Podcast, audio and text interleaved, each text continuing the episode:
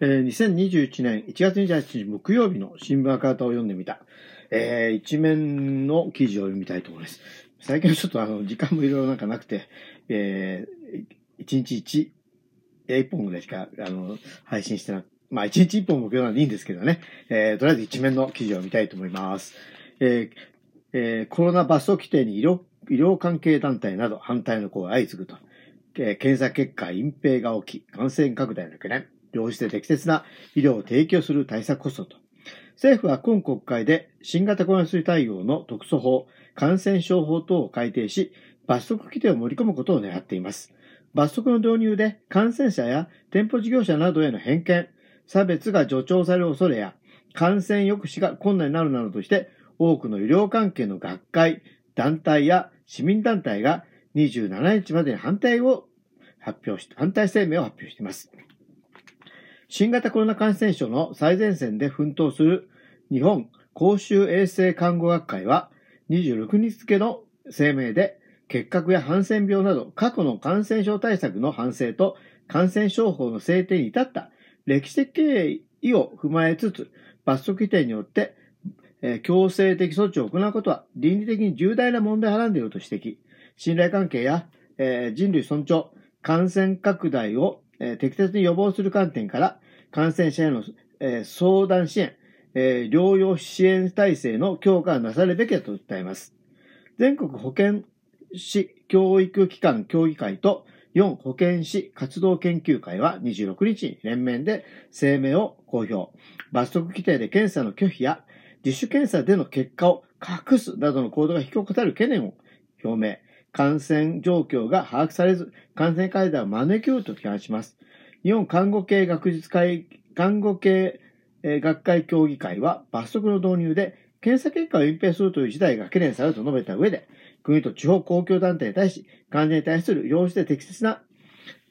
適正な、適切な医療を提供するよう、えー、対策強化を要請しています。25日付声明。日本医学会連合は14日、え、検査結果の隠蔽が結果的に感染の抑止を難しくさせてしまうとの懸念を、え、声明で表明。日本弁護士連合会は22日、会長声明で基本的人権の用具が欠けているとして、抜本的なもしなさなされない限り強く反対すると表明しています。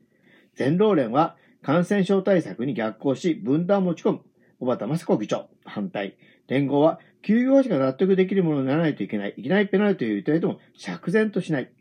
えー、構図、えーえー、構図の、生を会長とですね、と批判します。えー、中小業者も十分な保障を行うべきで、罰則で従わせる強権活動に反対、全国商工団体連合会、大田義郎会長と声を上げています。えー、罰則全面削除、保障明記と、特措法など改定案、国田国対委員長が経日本共産党の国田刑事国対委員長は27日、国会内で記者会見し、新型コロナ対策のための特別措置法と感染症法、検疫法の改定案について、罰則は全面削除し、正当な、保障を明記すべきだと主張しました。国田氏は政府提出案に対して、医学会連合や保健師などの団体など、多くの関係団体から罰則規定や制裁措置などに対して患者を犯罪者扱いするのかなどの批判があると、批判の声があると指摘し、そうした意見も踏まえて共産党として法案に反対する修正項目を提起していると述べました。国田氏は法案審議にあたっては、公衆衛生の専門家、保健所など現場の声を聞く参考人質疑が不可欠だと強調し、法案付託が予定されている内閣委員会だけでなく、厚生労働委員会との、えー、連合審査、首相出席の質疑など、十分な審議が必要だと主張しました。国田氏は、自民、立憲民主両党間の修正協議での罰則巡りについて問われ、私たちは罰則そのものに反対だ。若干や上げになるということはすまない。刑罰で国民に強制していくという考え方の根本を変えるべきだと主張。保健所の職員からも罰則をつけることがかえって調査への協力が得られなくなり、感染拡大防止に弊害が生じるという声も出ている。修正の中身もちろん、公安時代の審議をきちんと行うことが大事だと強調しましたと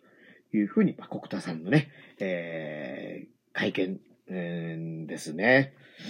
この罰則でなんとかなるなんて思ってる方がね、浅はかすぎてね、たまらないですよね。ましてやね、あの、8, 時前の営業うんぬんなんて言ってるのにね、無理やりお店を11時までとか12時まで開けさせちゃうと。